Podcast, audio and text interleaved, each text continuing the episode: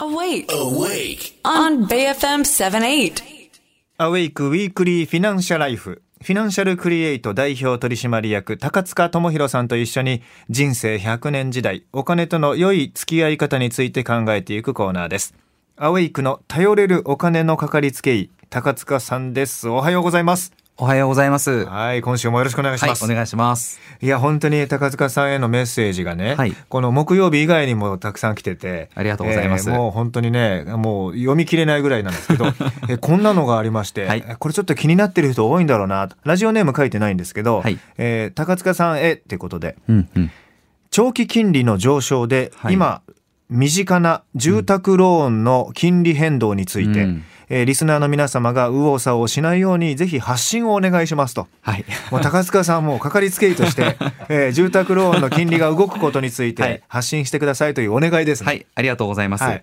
あの、今、まあ、黒田サプライズって言われるうん。年末の、あの、黒田さんの長期金利を引き上げますとうん。いうことで、金融緩和の修正なんて言われていて、うん。まあ、市場では、こう、もう金融緩和終わるんじゃないかとか、うん。金利の実質の引き上げということを言われてはいるんですけれども、まあ黒田さんとしてはね、はい。金利の引き上げではないと。そうです。あの、えー幅を広げてはい、許容範囲を広げるといっただけなんだけど。そうです。で、今回その長期金利ってとこしか触ってなくて、うん実はこの住宅ローンって変動金利っていう、まあ変わるやつとうん固定金利という金利が変わらないタイプ2タイプあるんですけど、うん長期金利が影響するのって実は固定金利の方だけなんですよ。はい。なので、今、変動金利借りてらっしゃる方が、うんあ、すぐ上がるんじゃないかとか、そういったところを心配していただく必要はまずないというのはお伝えしていきたいかなというふうに思います。はい。で、固定金利も今もうすでに借りてる方は、その名の通り固定なので、もうあの借りた時の金利のま、あのずっとフラットに行きますので、うん。そこを安心していただければと思います、はい。で、変動金利って逆に何なのかっていうと、これ短期プライムレートっていう言葉、まあそこに連動してるんですけど、少し難しいんですが、うん。簡単に言うと、もう日銀の政策の方針自体で決まるんですよ。うんなので、緩和っていう方針が変わらない限り、うんそこが上がるってことは基本考えにくい。はい。で、ちょっと動きにくいものでもあるので、まあ、すぐすぐどうこうってことは少し考えにくいので、うんそこはあの焦って変動から固定にってことは考えなくてもいいのかなというふうには思います。まあ、超低低金利、マイナスも含めた超低低金利の時代が続いてるわけですけれども、まあ、それがね、もし仮にどいつか終わるとしても、はいもうだいぶ時間かけていくことになりますよね。そうですね。あの、この低金利は、まあ、低金利の状態だと、まあ、特に変動金利は今史上最低の水準のままいくんですよ。はい。で、固定金利これから上がっていくこと考えられるので、うん。この差が広がると、うん。ますます変動金利に魅力を感じて、うん。変動で借りる方増えると思うんですよ。うん。で、大事なのは、その、変動金利が上がっていったとしても、どう対策をするのか、心構えをしとくことがすごく大事で、うんうんまず一つが、その、金利じゃどのぐらい上がるのかと。うん例えばそれが1%になるのか2%になるのか。これ、可能性はもちろんあると思います。うんまあ今の緩和っていうのが10年、20年経って終わって、うんもしかしたら金融引き締めみたいな局面になる可能性もゼロではないわけです。でそういうことにもしなったとしたら、それは上がるかもしれない。うんじゃあ、そのためにどうするのか、ど実際どのぐらい金額が上がるのかってお話少しだけ触れておきたいんですけれども、あの、まず、住宅ローン、変動金利にはよくあるルールがあって、うん5年ルールっていうのと125%ルール。はいこの2つのルールが適用されているもの多いんですね。はいで、これ適用されてないものもあるのでご注意いただきたいんですが、まあ、ほとんど注意さあの適用されてます。5年ルールっていうのは、5年間返済額は変わりませんと。うん金利は実は半年ごとに中では見直されてるんですが、5年間変わりませんと。はいまた、125%ルールっていうのは、それ以降金利が跳ね上がったとしても、うんあの、返済額は25%分しか増えませんよっていうルールがあるんですよ。うんでこれ、あの、だから安心だ、変動金利安心だって借りてる方いるんですけど、実は中ではですね、ちゃんと元利割合が見直されていて、うんあの、変わった金利通り本当に返してることにされちゃうんですよ。うん返済額は見た目変わらないんですけど、うんで最後に返してない分が溜まっていってですね、うん返済の期間を終わった瞬間に全部一括返済みたいになるんですよ。うんなので、本当に5年ルール125%ルールあるから安心ってよりは、まあ見た目そういうルールはついてますけれども、もしこれが適用されるようなことだったら逆に大変なので、はいあの、そういう時には実際どのぐらい後で一括返済するのが待ってるのか考えておかなきゃいけないですね。そうですね。これはあのもう金利とかが、まあいろいろ景気とかがね、動いて、経済の状態が変わって、大幅にえー何か数字が動いてしまった場合、5年ルールとかはい。125%ルールによって守られているのは月々の支払い額だけであって、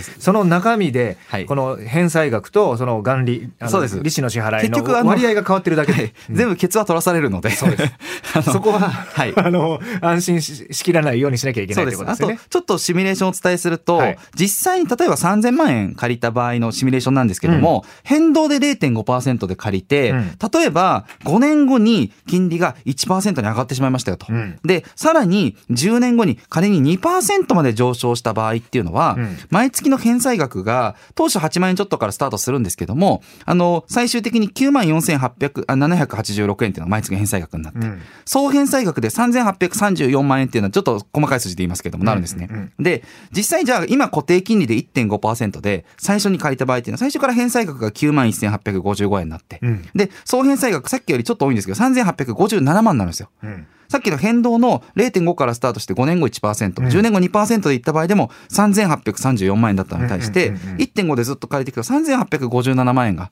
総返済額になるので、うん。結構ですね、その金利が上がったとしても、結構固定金利の方が今高いぐらい開きが出てきてるのも実際のところなんです。うん。で、これをもっと変動がじゃあパッと跳ね上がったらどうなるのか。それはさすがに変動の方が大きくなるんですけども、大事なのは変動をもしされる場合にも、この固定との差額あるじゃないですか。うん。例えば月2万安くなるって思うんだったら、この2万、あの、使わず取っとくことですね。うんできれば NISA とかうん投資商品で効率よく運用しながらうん、ちゃんと貯めておくこと。はいそうすると、まあ万が一金利上がった時にも対応できる準備の一つにはなると思うので。そうですね。住宅ローンの強みですよね。こはれ今、ものすごく金利が低い状態で住宅ローン借りられる。これ世界中で日本だけです。そうですね。はい。だから、あの、借りられるのであれば、はいあの、まあ、信用問題なんですけどね。はいえー借りられるんであれば、僕は借りるべきだと思ってて。あもちろんそうですもちろんそうです住宅ローンを借りることによって、まあ、3000万円でも5000万円でも分かりませんけど、借りることによって、本当ならば今手元からなくなるはずの5000万円とか3000万円とか、はい。1500万円が現金として手元に残るわけですよね。はい。資産として。はい。まあ、一時的な資産として。はい。そうすると手元に残ったお金を失わないようにするっていうのはすごく大事で。そうです。で、それをお減らさないようにするためには、はい。まあ、貯蓄でもいいけど、その投資、うまい、うまいこと投資,、ね。投資して、はで、こう、将来的に金利が上がったり、はい。物価が上がったりした時にも対応できるように備えておくというのが資産形成。そうです。すごく大事です。でね、あの、変動金利も固定金利も僕はあの、どっちもあの否定してるわけではなくて、うん変動は変動で僕すごくいいと思うんですよ、今。うんうんただ、固定金利も考え方としてありで、むしろ多分 FP 的には固定金利を進めるべきなんだと思います。うん家計としては計画通りいくので。そうですね。で、ただし、まあ、実際これだけ差があると変動の方が魅力を感じやすいんですが、はいうん固定金利は逆に、その変動にしてちょっと得をしたところで使っちゃう人、うん計画できない人なんだったら、もう最初から固定にしといた方がうん分かりやすいです。1.5%の固定金利って諸外国に比べたら全然安いので。安いですよね。はい。あの1.5で借りれるならうん固定で借りてしまって、我が家は計画通りに行こうと。それを否定するのはいけないと思うんで、うんなんか結構僕変動と固定で争ってるのとかネットとかも見るんですけども、うんなんか人がやった選択はまあいいんじゃないって尊重してあげてると。そうですね。はい。まあ、その、ご自身が納得して、えーはい借りている、はい。で、そして返すペースを決めているっていうのは、まあ非常に大事だと思いますね、友達が言ってるの聞いても6秒我慢してもらって、そうね。私の場合はこうだ。あ、ね。あなるほどね。って。本当ね、よくあるのがね、あの、例えば繰り上げ返済がすごく好きな人がいたり、はい。で、じなんで繰り上げしないの？そっちの得だよって言われてね。はい。で、現金が手元からどんどんなくなっていって、はい。繰り上げ返済も終わらないし、はい。えー現金もなくなるし、はい。ローンは残るみたいなことがあったりするんで、そういうのがね、あの、ちゃんと冷静に、そうですね自分のライフプランと判断してあ、もうおっしゃる通りなんですよ。すね家計の分析しないでクリア減済するのは本当危険なので、はい特に教育費抱えている方だと、うんお子さんの教育費って本当待ったなしでかかるので、うん急な留学とか、はいあの、いろんなところでかかる場合があるので、本当に慎重にされた方がいいと思い。ます。だから答えは一つではないんです。はいなので、ライフプランとその計画をしっかり立てて、それによってできるんであれば、将来に向けた投資をしましょうとそうですねいうことです。はいいつも言ってんです、高塚さんがこれ。本当に。ね。その通りだと思います。毎回聞いてくださってる方はお分かりかと思いますけれどもね。